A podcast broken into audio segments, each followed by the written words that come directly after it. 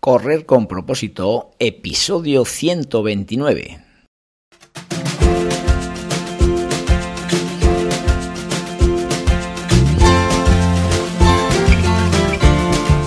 Hola amigos y amigas que me estáis escuchando, bienvenidos y bienvenidas a Correr con propósito, el programa, el podcast en el que hablamos de todos esos atletas, entrenamientos, competiciones y noticias del mundillo del corredor, del corredor popular, de las zapatillas que te vas a calzar, de los pulsómetros que debes llevar, de los ritmos que te gustaría marcar, de todo lo que a ti te gustaría hablar, con tal que sea de correr. Podemos hablar de todo lo que queráis. Esto es Correr con propósito.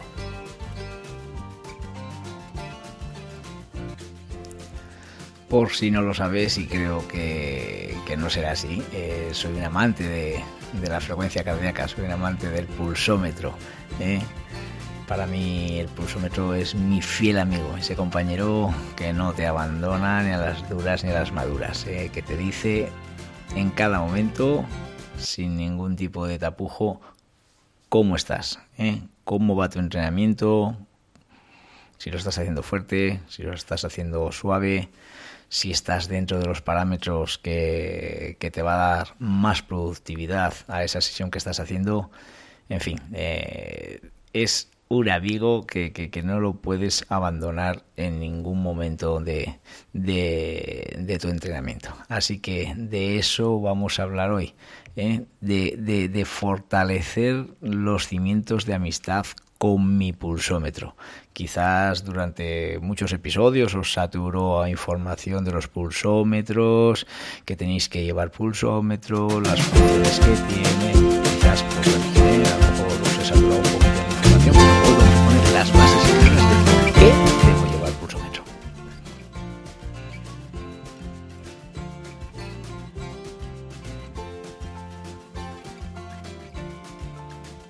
Hoy es día 20 de octubre del 2022, estamos a jueves y este programa de Correr con propósito, pues bueno, tiene una dedicación muy especial. Quizás para los que me oigáis de lejos, pues digas, ¿y eso qué es? ¿Quiénes son? Pues bueno, eh, fútbol creo que entendemos todos, ¿no? O que por lo menos conocemos eh, de este deporte. Y ayer eh, el Club Deportivo Autol, en una fase preliminar de la Copa del Rey, se clasificó ganando el partido en la tanda de penaltis al Dinamo de San Juan. ¿eh?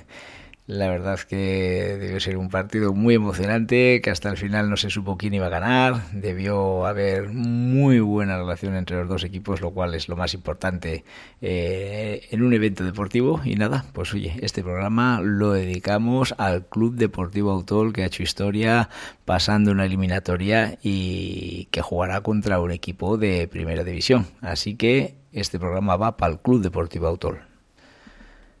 Recordaros también hoy que es el Día Internacional de la Osteoporosis. Eh, nos viene como anillo al dedo para nuestro programa de, de correr con propósito. Eh, el 20 de octubre de 1996, la Sociedad Nacional de Osteoporosis de Gran Bretaña lanzó una campaña destinada a prevenir la enfermedad y a concienciar a la población sobre su diagnóstico y tratamiento. De esta forma se dio inicio al Día Mundial de la Osteoporosis. Desde el año 1997 la campaña de lucha contra la enfermedad ha estado en manos de la Fundación Internacional de Osteoporosis.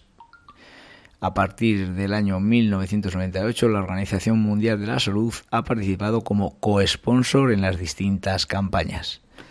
La osteoporosis, para los que no lo sepáis, es una enfermedad ósea que reduce la calidad y densidad de los huesos. Cuando estos se vuelven más frágiles y porosos, el riesgo de fracturarse aumenta. Como la pérdida del hueso va ocurriendo lenta y progresivamente, es muy frecuente que los afectados no se den cuenta hasta que tienen una fractura.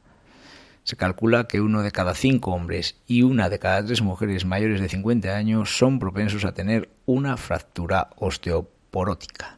Así que este programa también va dedicado a todas esas personas que tenéis problemas de osteoporosis.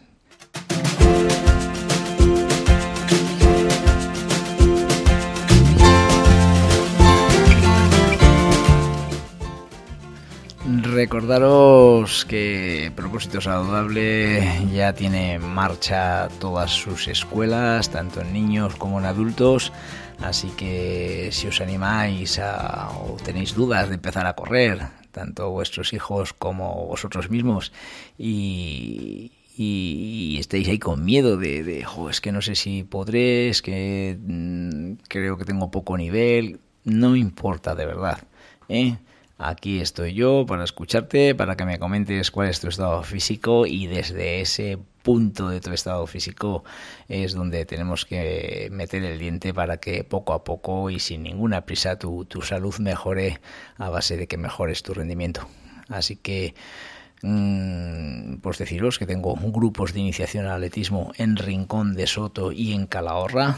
Eh, Rincón de Soto lunes, miércoles a las 8 de la tarde y en Calahorra martes, jueves 8 de la tarde. También tenemos grupos de niños eh, en categorías eh, pequeñitas para los nacidos antes del 2013 ¿eh? que esos tienen que hacer la actividad en, el colegio, tanto en Aurelio Prudencio como Quintiliano de Calahorra. Y también tenemos el trabajo ya con niños mayores, adolescentes nacidos a partir del 2012, eh, que ese trabajo lo realizamos en las pistas de atletismo de Calahorra martes y jueves a las cinco y media de la tarde. En fin, ¿eh? son distintos horarios, para distintas edades, para distintos niveles. Y, nada, pues oye, si estás interesado, ponte en contacto conmigo en propósitosaludable.com barra contacto.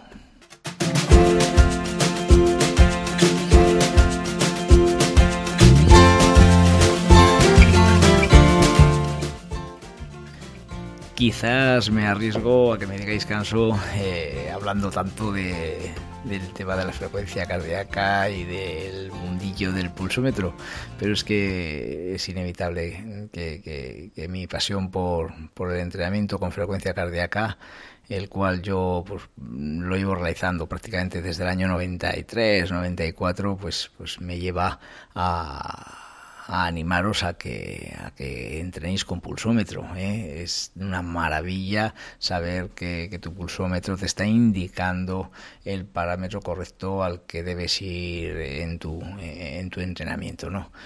Eh, bueno, y lo que os he dicho antes, quizás eh, os saturo mucho a información de funciones que tiene nuestro pulsómetro, de que nos ayuda a poder controlar nuestra carga de entrenamiento, nuestro descanso, eh, pero bueno, hay unas cosas claves que tu pulsómetro eh, te dice y que, esas son las que en las que tienes que precisar tu atención. ¿eh? El pulsómetro es tu amigo fiel, que nunca te abandona, con el que vas a conseguir obtener mejores resultados con menos esfuerzo que, si lo hicieses por tu cuenta. ¿eh? Eh, no te fíes de tus sensaciones. ¿eh? no es que no te fíes, yo siempre le digo a mis atletas que tienen que trabajar por sensaciones. La sensación es uno de los parámetros importantes en, en, eh, el entrenamiento, ¿no? Pero realmente eh, el grado de sensación de sufrimiento de una persona es muy distinta de un, de un atleta a, otro. ¿eh? Entonces, en muchas ocasiones eh, te puede decir una persona que no, no, no, si iba muy bien, ¿eh? que no he sufrido. Pero sin embargo estaba haciendo ya un entrenamiento que, que tenía que hacerlo eh, a, un rodaje en, en, entrenamiento aeróbico, por ejemplo, y, lo estaba haciendo muy por encima de ese entrenamiento aeróbico, lo cual no estamos haciendo lo que, lo que debía hacer en ese momento de, su entrenamiento.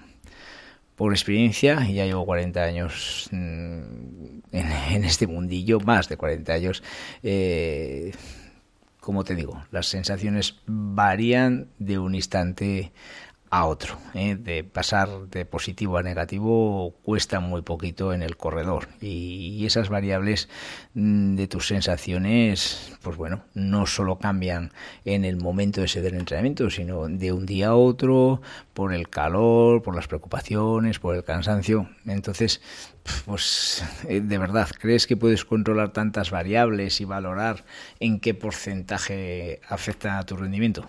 Pues bueno, yo lo tengo muy claro que, es que no, no puedes controlar tantas variables y, y, eso, os animo a que entrenéis con pulsómetro. En el caso de que no tengas un grupo de entrenamiento eh, ni que nadie te pueda asesorar en tu planificación, pues bueno, pues con unas pequeñas pinceladas que, que, de, personas que te que, conozcan el mundillo de, de, la frecuencia cardíaca eh, puedes también tú por tu cuenta desarrollar tu entrenamiento eh, sin volverte loco y sin hacer nada que, que no que, que, tu cuerpo no, no pueda hacer vale realmente un pulsómetro pues bueno es una inversión que no es muy alta considero que con los beneficios que te puede dar un pulsómetro, gastarte alrededor de 100 euros en un medidor de frecuencia cardíaca con garantías no es una inversión tan grande, ¿no? Bueno, a lo mejor lo de los 100 euros me he quedado a lo mejor quizás un poco corto, eh, podríamos hablar de, de, ciento, de 150, de 200 euros, pero bueno, eh, me refiero a que, a que en esas cantidades eh, podemos encontrar un buen pulsómetro. Una vez que ya tienes pulsómetro, no lo utilices como muchos atletas que lo llevan de adorno y no saben interpretar todo lo que está diciendo su gran amigo. Es como si escuchasen a una persona que les está hablando cosas muy interesantes, pero como hablan otro idioma, no tienen idea de lo que le está diciendo. Ante todo, cuando empieces a trabajar con pulsómetro, ¿qué debes conocer? Pues tus zonas de entrenamiento. Lo primero que debemos saber cuáles son nuestras cinco zonas de frecuencia cardíaca que marcaremos a la hora de realizar nuestros entrenos. Cada zona es un nivel de intensidad ¿eh? que mide nuestro esfuerzo. Y según el entrenamiento que tengamos cada día, deberemos ir en una zona u otra. Para el cálculo de esas cinco zonas, primero debemos conocer dos parámetros personales de cada uno y, los cuales te detallo a continuación y que seguramente me has oído hablar mil veces. Uno, eh, la frecuencia cardíaca en reposo. ¿Qué significa la frecuencia cardíaca en reposo? Pues son las pulsaciones más bajas que nuestro corazón tiene durante el día, siempre y cuando estemos despiertos. Lo normal es tomárselas al poco tiempo de haberte despertado y realizando, realizándolo durante una media de 10 días, sacar la media ¿eh? y, esa puede ser tu pulsación de reposo real. Cuanto peor estado de forma tengamos, más alta será nuestra pulsación. Por el contrario, cuando más, cuanto mejor sea nuestro nivel de forma, más baja será. Frecuencia cardíaca máxima, máxima, ¿eh? son las pulsaciones máximas que nuestro corazón alcanza en el mayor de los esfuerzos que podemos realizar. Cuanto peor es tu estado de forma, ¿eh? más fácil es detectar esta pulsación. Si estamos muy bien físicamente, llegar a la pulsación máxima es algo que no es tan fácil y que lógicamente ahí ya entra el factor de, planificarte muy bien los entrenamientos para llegar a esa pulsación máxima de la mejor forma y en el momento de la temporada preciso. Para obtener nuestra pulsación máxima, pues lógicamente mm, eso es lo más complicado. ¿eh?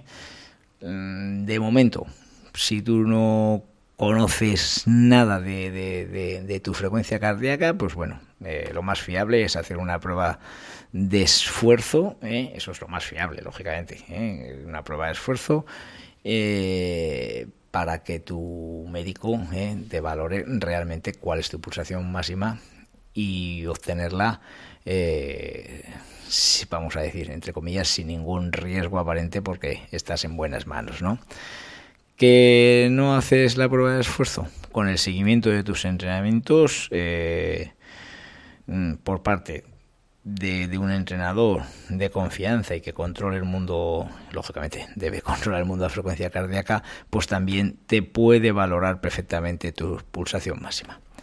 Pero bueno, mm, si no hablamos de fiabilidades y para empezar, pues bueno, vamos a poner una referencia de una fórmula que todo el mundo conoce. 220 en chicos menos la edad y 226 en chicas menos la edad. ¿Vale? De momento vamos a trabajar con eso. Realmente eso, a medida que vamos entrenando, veremos si, si es real o realmente tenemos que hacer, pues bueno, pues tenemos que hacer variaciones y tenemos que eh, amoldarnos a, a, la realidad, ¿no? Eh, una vez que tenemos el dato de las pulsaciones de reposo y tus máximas, ya podemos calcular el intervalo de frecuencia cardíaca que debes llevar en tus entrenamientos. Te lo voy a explicar de la forma que me gusta a mí. Pero claro, estoy hablando de números y que tampoco te quiero volver loco, ¿eh? así que si tienes dudas, lo mejor es que, te pongas en contacto conmigo, que yo te, te ayudaré en la medida de lo que pueda, lógicamente.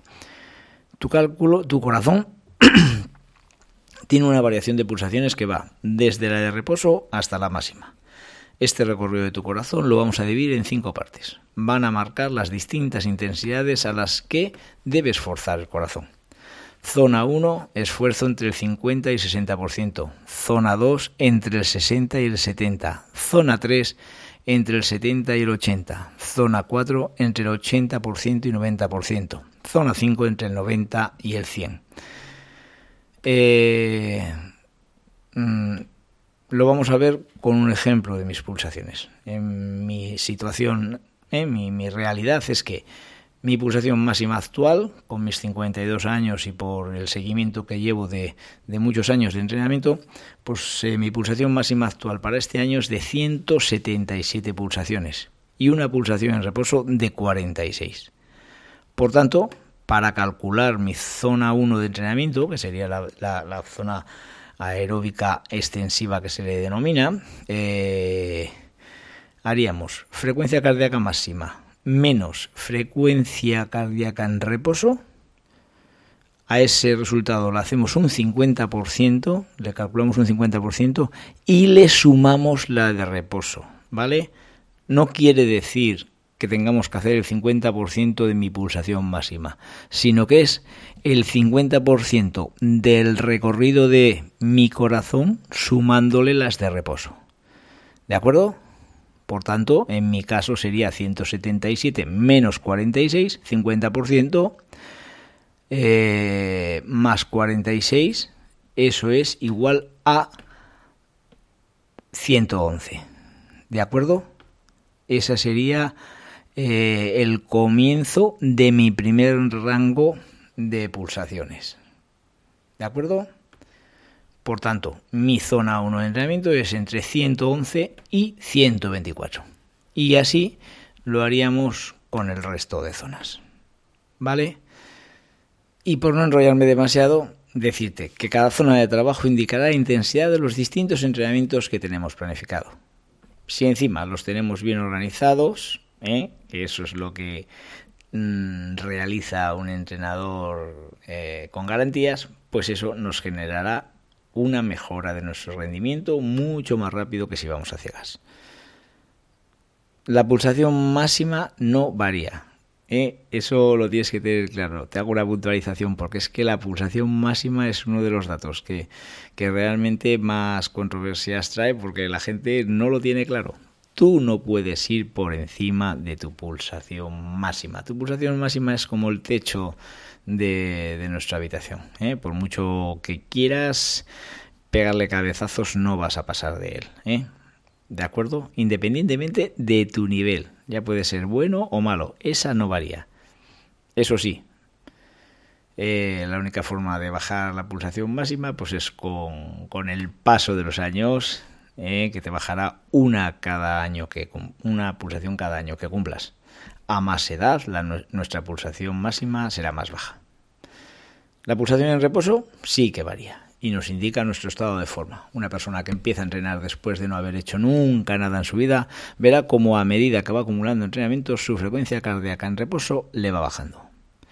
Y bueno, pues hasta aquí el programa de hoy. ¿eh? No te quiero meter más información en la cabeza, creo que te lo he dejado claro. Y de verdad, si tienes alguna duda, contacta conmigo. Propósito saludable com barra contacto, ¿eh? que tengo ganas de recibir información vuestra, que no me comentáis nada y parece que hablo al, eh, parece que estoy predicando en el desierto, así que venga, ¿eh? dime cositas, ¿de acuerdo?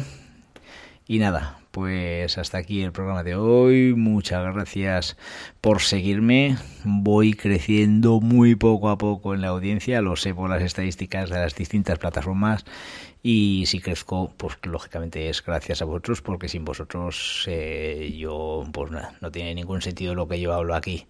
¿De acuerdo? Y que quede muy claro, si digo alguna barbaridad, si digo alguna tontería, si algún nutricionista, algún entrenador, algún lo que sea, dice feliz, que has patinado, que menuda barbaridad que has dicho, me lo dice, comentamos y yo encantado, porque de verdad, ¿eh? Yo lo que hablo es de mi experiencia, no de lo que pueda saber eh, por mi cultura a nivel eh, de conocimientos. ¿De acuerdo? Un saludo y que paséis un gran día.